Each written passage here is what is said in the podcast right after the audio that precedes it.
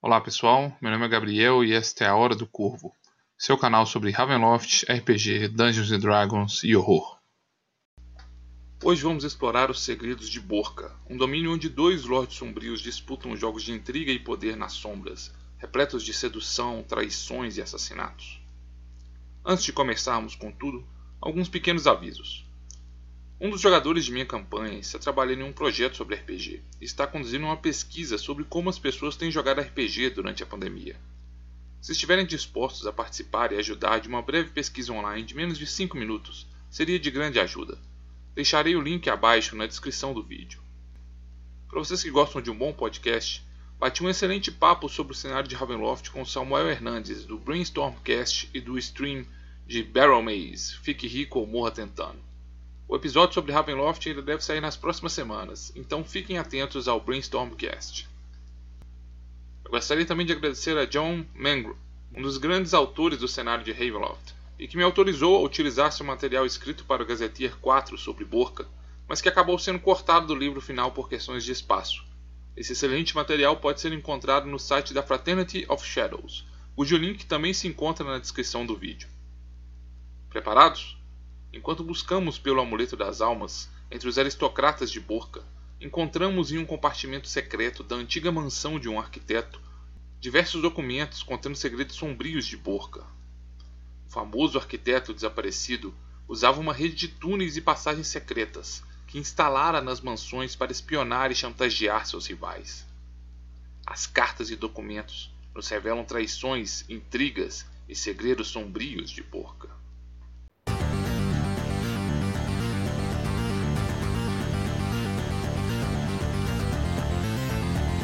Hour of Raven.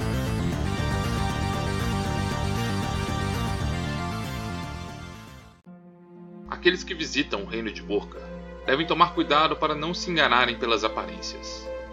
Longe de perigos selvagens e grandes ameaças sobrenaturais, a bela arquitetura de suas cidades esconde tramas de intriga e manipulação. A grande desigualdade social e a corrupção da nobreza faz com que segredos e perigos espreitem, sejam nas escuras ameias de suas cidades ou em meio a iluminados salões e bailes da aristocracia. Muitos são aqueles que já perderam suas vidas nestes jogos de intriga, sedução e poder, e o peso destes crimes e injustiça afeta até mesmo o mundo espiritual. Estudiosos do oculto afirmam que os espíritos que assombram as terras de Borca são capazes de usar o chacoalhar da morte fazendo suas vítimas acreditarem que estão sofrendo a mesma morte que os espíritos inquietos sofreram. Muitos relatam sofrer com a agonia de um lento veneno, sentir sua pele queimar em caldeiras ferventes, ou sentir a dor de ferimentos letais ao encontrar tais mortos-vivos. Uma destas assombrações foi confrontada pelo famoso caçador Rudolf van Richten em Levkarest, quando ele conseguiu aplacar o espírito de Thomas Dendamit, um valete morto por seu mestre em um incêndio criminoso, um assassinato motivado pelo ciúme doentio que ele tinha de sua esposa. Este fantasma criava ilusões na mente de suas vítimas, fazendo com que eles vissem seus interesses românticos em outras pessoas e sentirem as dores das queimaduras pelo fogo através de seu toque. Exemplos da crueldade dos homens, capazes de afetar até mesmo o mundo espiritual, podem ser encontrados por toda parte em Borca. A cidade de Sturben, que se localiza em uma encruzilhada de estradas, é um importante centro comercial de Borca, repleta de guildas de comerciantes e do constante fluxo de caravanas. A cidade é famosa por ser beneficiada por águas termais, mas um de seus pontos mais conhecidos é o local chamado de O Bafo da Serpente. O local é um geyser de água fervente, e foi construído sobre ele uma fonte de ferro, com o formato de duas cabeças de dragão, voltadas em direção a uma jaula. Prisioneiros condenados são postos nessa jaula, para guardar o jato de água fervente. E a população local faz apostas se o infeliz condenado terá o azar de sobreviver ao primeiro jato e aguardar em agonia pelo próximo banho escaldante. Rumores apontam que Stuben é também o local onde se esconde um misterioso grupo secreto. A Liga dos Nove é procurada pelos injustiçados, quando a lei ou um duelo não são uma opção. Ninguém jamais encontra diretamente com um dos seus membros, mas muitos conhecem alguém que os represente e que alegam serem capazes de levar para a Liga dos Nobres seus pedidos de justiça. Este grupo secreto é composto por membros de importantes famílias de Borca e se reúne em segredo, sobre mantos e máscaras, para deliberar sobre os pedidos. Este tribunal secreto irá avaliar o caso, e se considerar o pedido justo, o ofensor irá morrer dentro dos próximos 30 dias, em um assassinato tão sutil que será quase indistinto de uma morte natural. O peticionante receberá no mesmo dia da morte uma cobrança pelos serviços, equivalente a um ano da renda da vítima. Aqueles que peticionam a Liga dos Nove devem ser cuidadosos. Se o tribunal secreto julgar seu pedido inapropriado, será o peticionante quem irá sofrer uma morte misteriosa, e a suposta vítima receberá a cobrança pelos serviços que sequer solicitou. Além disso, eles jamais aceitam pedidos contra Ivan ou Ivana e jamais atacam contra membros de suas próprias famílias. A cidade de Ilvin, próximo à antiga fronteira com Dorvínia, é construída ao redor de um forte e é um centro da milícia organizada de Borca, por sua localização estratégica ao longo da fronteira com a Falkov. Esta cidade é conhecida por seu trabalho com couro e é repleta de abatedouros e curtumes. O estátua responsável por essas terras, Barão Olzanik, é conhecido por sua crueldade e por sua criação de cães. Ele considera seus cães mais leais que homens e os treina para atacar seus inimigos, usando-os para patrulhar suas terras e até mesmo como método de execução de criminosos. Em Ilvin podemos também encontrar a estalagem da Ampulheta Negra, um local administrado pela bela Iliana Foame. Iliana é uma viúva vermelha, um monstro metamorfo, uma aranha gigantesca que se disfarça de uma bela mulher para atrair suas vítimas. O sótão da taverna é repleto de homens que, seduzidos por sua beleza, se tornaram vítimas da criatura, servindo-lhe de alimento. Iliana esconde sua natureza, mas também tem seus próprios planos. Disfarçada de uma bela mulher, ela atraiu a atenção de Ivana Boritsi e foi involuntariamente submetida à infusão de toxinas que a transformaria em uma Hermonderung. Quando Ivana descobriu a verdadeira natureza de Iliana, ela a baniu de sua corte, mas a viúva vermelha está obcecada em descobrir a fórmula do veneno da vida, que teria dado vida eterna e juventude a Ivana. Ao norte de Ilvin, no território do antigo reino de Dorvínia, encontramos sua outrora capital, a cidade de Lichbar. Situada em meio às montanhas, as origens da cidade remetem a um antigo monastério da religião de Andral. Há cerca de 600 anos, a região foi adquirida por Lich Cosco, um nobre que transformou o monastério em uma fortaleza, e a cidade aos poucos cresceu ao seu redor. Considerada inexpugnável, graças à sua posição nas montanhas, ela permaneceu incólume durante a invasão Terg, somente vindo a conhecer os horrores da guerra quando Vlad Drakov fez um ataque surpresa nesta região, no evento conhecido como Massacre da Garra Dourada. Longe das rotas comerciais, Lichberg ainda assim é um centro de riquezas, graças às inúmeras minas que a cercam. Hoje, a cidade é palco de inúmeras atividades industriais e conhecida pela cunhagem de moedas e por ser o lar de importantes famílias banqueiras. Rumores dizem que estas famílias guardam suas riquezas em cofres ocultos no interior da montanha, protegidos por guardas, armadilhas e meios sobrenaturais. Os banqueiros de Borca também têm a reputação macabra de usar meios místicos para assegurar seus rendimentos. Em alguns contratos de empréstimo, não é incomum que seja exigido do tomador uma garantia corporal, entregando um frasco de seu próprio sangue. Embora muitos acreditem que isto é um gesto simbólico ou uma tática de intimidação, é certo que muitas dessas famílias conhecem segredos ocultos ou contratam serviços de feiticeiros para usar tal sangue e amaldiçoar a vida daqueles que se tornam maus pagadores. A cidade de Lichberg é também conhecida como um centro de atividades teatrais. Inúmeras companhias se apresentam no enorme Teatro Sommet, patrocinadas pelo entusiasta Ivan de Sliznia. O mais famoso autor de peças que reside permanentemente na cidade é César Verceso. Mas sinistros rumores cercam as peças criadas e apresentadas pelo autor. César Verceso teve uma ópera famosa sobre um Vistani que trocava seus olhos por gemas com uma bruxa, para poder ver o futuro mas passava a enxergar apenas sua própria morte nas mãos de um assassino sobrenatural. Estas gemas de divinação se tornavam peças cobiçadas, mas levavam os gananciosos a ver apenas suas próprias mortes.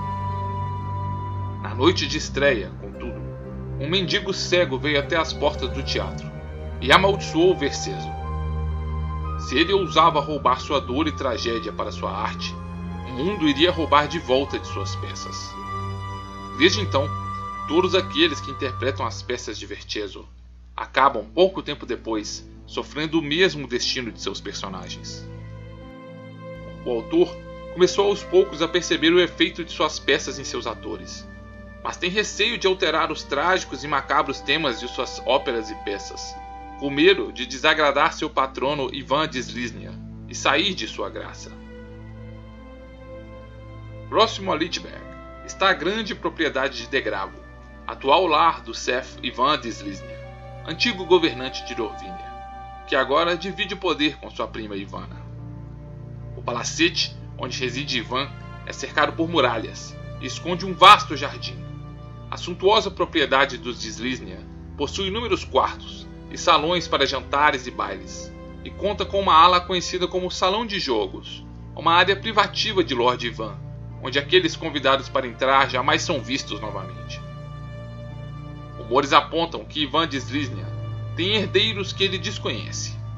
Ivan teve um breve casamento com Lucretia Mazeia, entre 716 e 720 do calendário baroviano, quando então envenenou e assassinou sua própria esposa.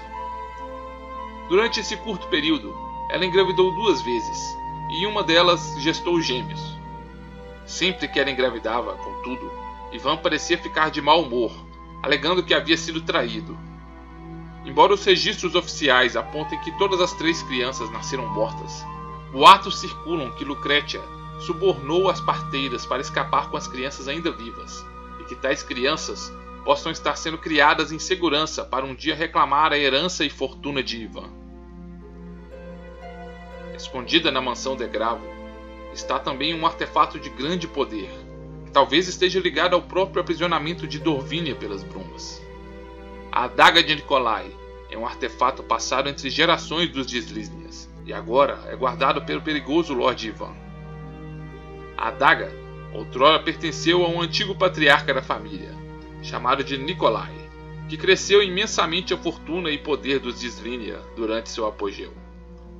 Embora tivesse muitos filhos, eles sempre pareciam tolos e incompetentes a seus olhos, incapazes de seguir seus passos, arruinando a fortuna que ele construíra. À medida que sua idade avançava, ele se tornava mais amargo e exigente, e se revoltava com a vida de luxos e excessos de seus herdeiros. Ele pôs todas suas esperanças na criança que era esperada por sua neta Nádia, acreditando que teria um bisneto homem, quem ele educaria e ensinaria tudo o que fosse necessário para crescer seu legado. Em seus delírios e senilidade, ele fez inúmeros planos para o vindouro bisneto e acompanhou de perto seu nascimento. Quando a criança nasceu e era uma menina, Nicolai enxergou tal circunstâncias como uma zombaria do destino e uma afronta de seus filhos, ainda que o sexo da criança pouco importasse para seus planos. Cedendo à loucura, ao ódio e à frustração, Nicolai usou a adaga para assassinar sua neta e bisneta e atacar as parteiras, causando um banho de sangue. Perseguido pelos seus familiares e ensanguentado, o idoso fugiu pelo castelo até um alto parapeito, de onde se lançou para a morte. Seu corpo sumiu nas névoas e apenas a adaga foi encontrada. Muitos historiadores apontam que este talvez tenha sido o evento que levou Dorvine a ser envolta pelas brumas, que a isolaram do mundo até a chegada de Ivan de Slisnia, também fugindo do assassinato de familiares. As lendas dizem que a adaga tem um poderoso corte, e pode transmitir uma potente toxina, e torna-se ainda mais letal à medida que ceifa mais vidas.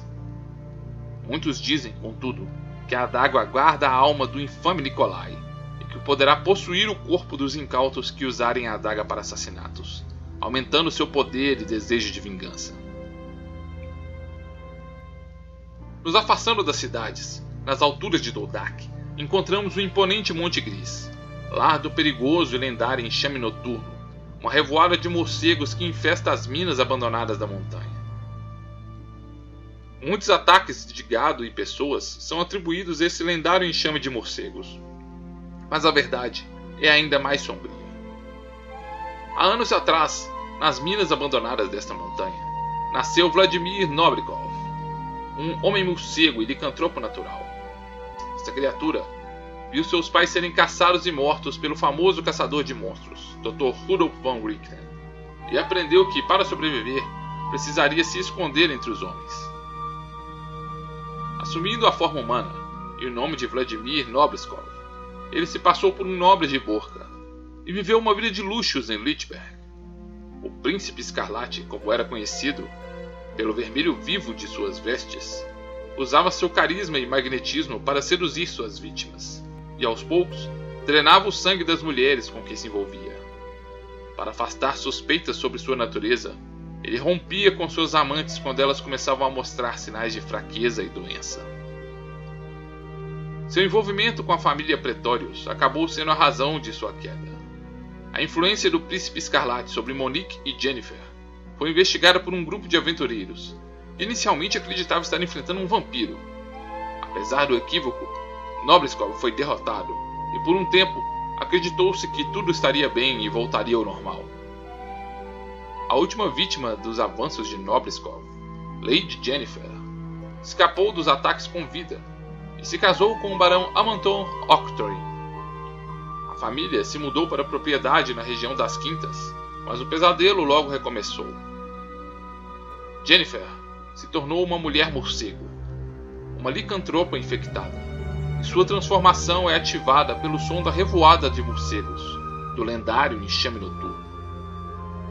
Após suas primeiras transformações acidentais, os gigantescos morcegos do enxame noturno perceberam em Jennifer uma líder de seu bando e agora procuram por ela todas as noites, para que a mulher morcego os lidere em suas caçadas.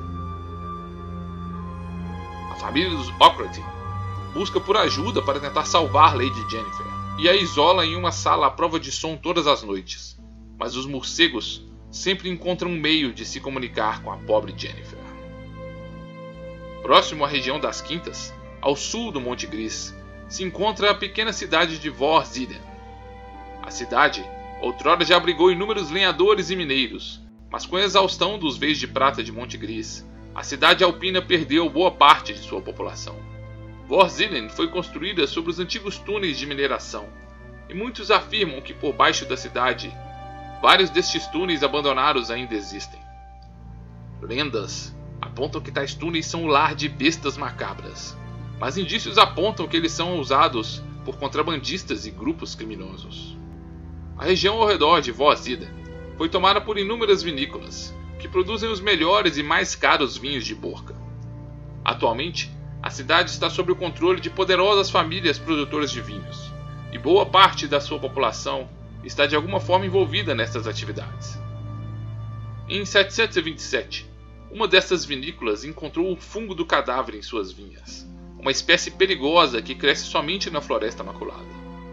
Apesar de queimarem tal fungo, a safra do vinho Andaas de 727 foi contaminada, e três em cada quatro garrafas contém o fungo letal para aqueles que o bebem. Curiosamente, esta fama da safra de 727 tornou a garrafa desta safra extremamente cara e famosa. A família Andaas tenta comprar de volta todas essas garrafas para sua destruição.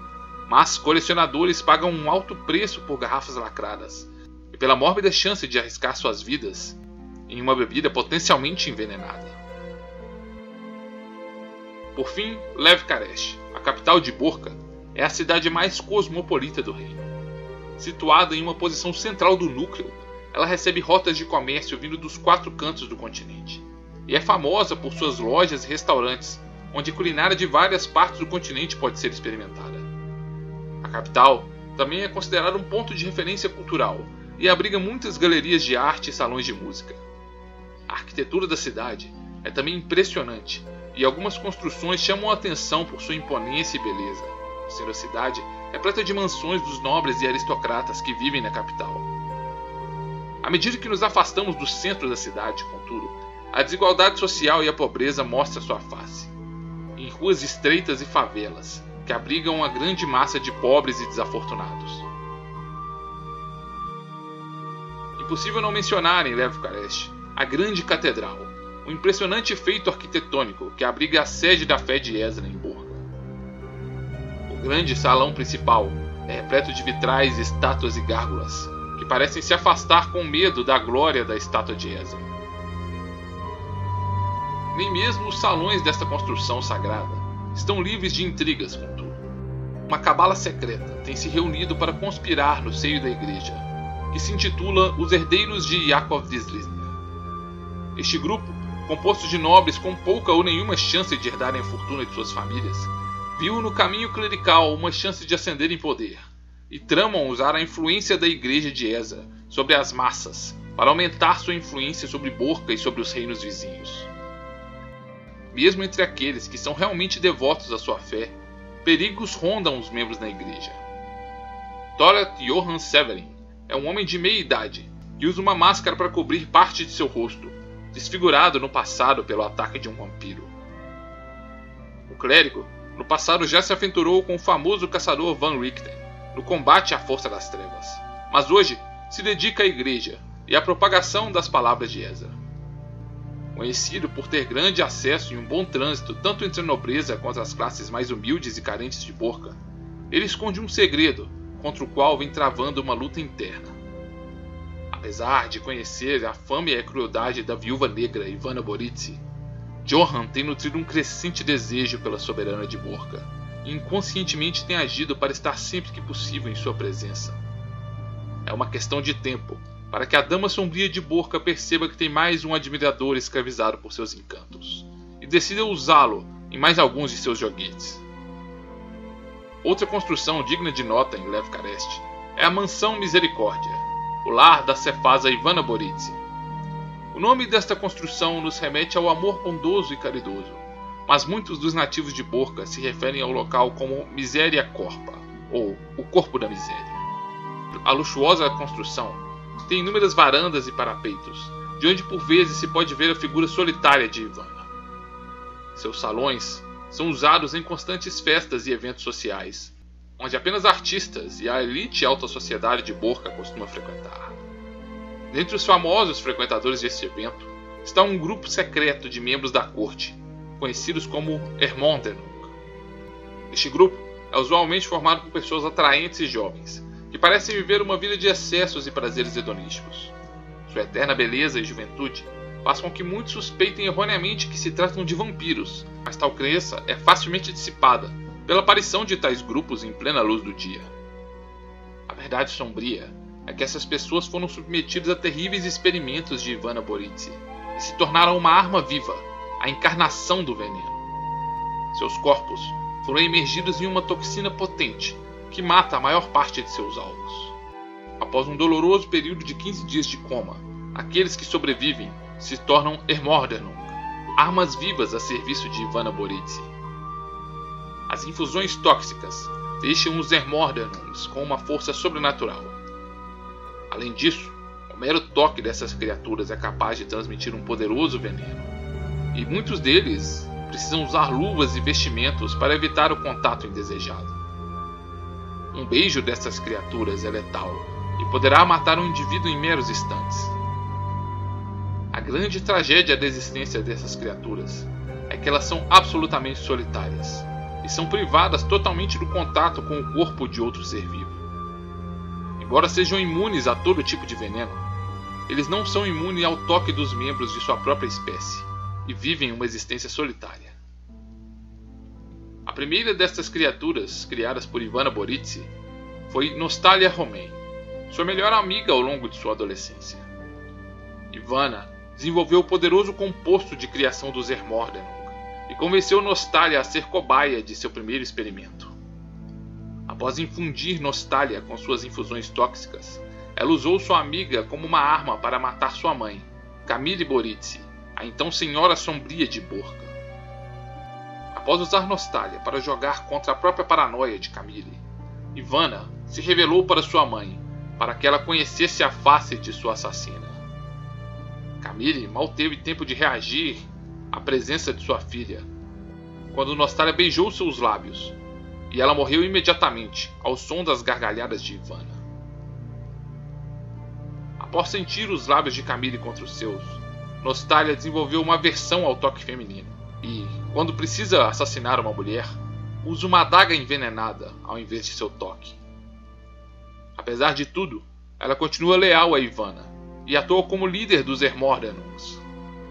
Foi Nostalgia quem desenvolveu um elixir que previne os Hermordenungs de envelhecerem, e muitos permanecem leais a Ivana para permanecerem eternamente jovens e belos. Outros infames Hermordenungs são o casal Elgin e Rosalia Desune. Com inveja do amor verdadeiro entre os talentosos e belos pintores, Ivana transformou ambos com suas toxinas. O casal de artistas se viu eternamente privado do toque um do outro, mas enquanto não servem a Ivana como assassinos, continuam a pintar e se tornaram artistas famosos. Recentemente, contudo, eles encontraram um anel mágico de regeneração e têm usado tal artefato para criarem perturbadoras e sádicas pinturas. Seus modelos saem traumatizados pelos inúmeros ferimentos, mas na maioria das vezes com os corpos intactos, graças à magia do anel. Por vezes, contudo, algum erro de cálculo ocorre e corpos mutilados podem ser encontrados boiando no rio. Além dos sinistros Hermórdeno, Ivana Boritsi é ainda é aconselhada por alguns membros de sua família. Onde Suolo Boritsi, seu irmão mais novo, que agora tem 63 anos de idade, é o Stapan responsável por administrar Lev Karest, no imponente salão Marsav. Os filhos de seu falecido irmão do meio, Anton Boritsi, atuam na administração da Companhia de Comércio Boritsi, com braços e influência que se estendem por diversos reinos do núcleo. Rumores estranhos também têm circulado sobre a presença de um filho bastardo de Ivana Boritsi. Embora Ivana não possa ter filhos, algum inimigo ou rival criou esta mentira para tentar desestabilizar os Boritsi internamente, dizendo que Ivana teria tido um filho ou filha em segredo, e que a criança foi levada para longe de sua cruel e insana mãe. Por vezes, algum tolo ou tola tenta se aproveitar destes rumores, e tenta se passar por ou até mesmo se apresentar em Borca como um herdeiro de Ivana. Algumas tolas jovens já vieram até Misericórdia para se apresentar à sua mãe, mas o mais astuto destes pretendentes é Eduardo Leone, um comerciante que reside em Nova Vaza e que falsificou diversos documentos para comprovar suas alegações infundadas, na esperança de um dia clamar sua devida herança. Ele não é tolo de se apresentar a Ivana com tais alegações falsas, e aguarda o dia de sua morte para levar adiante tais pretensões. Pesquisando mais sobre a família Boritsi, descobrimos ainda que a Mansão Misericórdia abriga inúmeras passagens secretas, bem como diversas relíquias e tesouros. Uma dessas relíquias familiares é o ícone de Ezra de Danzig. Este painel, pintado em madeira e marfim, representa três distintas imagens de Ezra e foi criado pelo artista Danzig, que fez apenas 20 desses painéis, cada um deles uma obra-prima única. Muitos foram perdidos e destruídos com o passar do tempo, mas Ivana mantém um que recebeu de seu pai como um presente quando tinha apenas 8 anos de idade pouco antes dele ser assassinado por sua mãe Camille. As lendas dizem que o artefato é sagrado e aqueles que rezam diante da imagem poderão receber divinações com imagens do passado, do presente e do futuro. É também dito que nos porões do Salão Misericórdia está uma grande pedra repleta de antigos hieroglifos antigos, chamados de a Pedra da Morte. Ninguém sabe como tal pedra veio se tornar uma posse dos Boritsi, mas dizem que foi trazida por exploradores de terras distantes e já se encontra em seus porões há inúmeras gerações. Especialistas e acadêmicos afirmam que seus símbolos têm uma origem comum com artefatos encontrados nas distantes terras de Harakir e Seboa. A Pedra da Morte é um artefato criado para armazenar almas. Os fragmentos desta pedra podem ser usados para criar adagas, que, ao assassinarem uma pessoa, se desfazem em pó mas aprisionam a alma de suas vítimas no interior da pedra. Durante a grande conjunção, rachaduras apareceram sobre a Pedra da Morte, e dizem que vozes e lamentos ecoaram de seu interior. Este é um dos itens mais bem guardados por Ivana, pois é dito que o pó extraído deste artefato é utilizado por Ivana para criar a substância capaz de transformar alguém em um Hermórdeno. Nossas pesquisas sobre as cartas e documentos encontrados na mansão do arquiteto nos revelam segredos macabros de Porca, mas ainda não encontramos o paradeiro do amuleto das almas. Em um dos documentos, contudo, encontramos a planta da mansão Misericórdia, revelando passagens secretas que podem nos levar aos cofres da família Boritsi. Desesperados para nos livrarmos do pacto profano assinado com Inagira, levamos conosco os mapas e nos aventuramos na mansão opulenta de Ivana. Já é noite quando exploramos as passagens secretas da mansão e ouvimos um distante som de festividades em seus salões. Talvez as distrações da festa possam evitar que sejamos descobertos. Com cuidado, seguimos pelos túneis até chegarmos diante da entrada de um aposento secreto da dama Ivana. Evitando armadilhas envenenadas, buscamos em suas posses pelo amuleto. Nossas buscas não nos levam ao amuleto, mas descobrimos um livro contando reminiscências e memórias da própria Senhora Sombria de Porca. Junte-se a nós, inscreva-se nesse canal e vamos juntos explorar os passados e segredos sombrios de Ivana Boritsi, a viúva negra e senhora sombria de Porca.